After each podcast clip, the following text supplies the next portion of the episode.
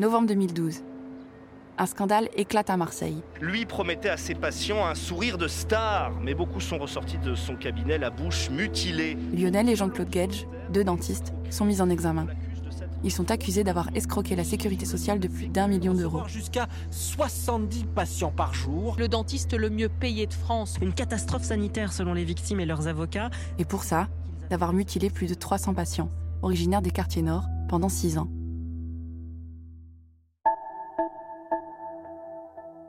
Moi, je m'appelle Mathilde Sey. À cette époque, je ne suis pas encore journaliste. Et j'habite pas encore Marseille.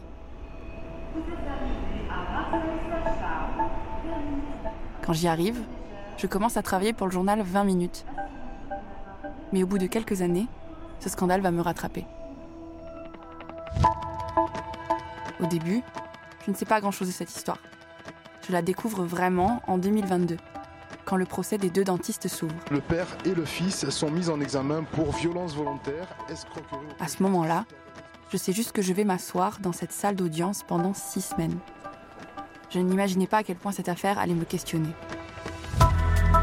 Il m'a dévitalisé ce jour-là 17 dents. On nous a massacrés. Dr Gay est quelqu'un de tout à fait lucide. Mon visage, c'est plus le même. Il réalise un nombre d'actes journaliers juste impossible.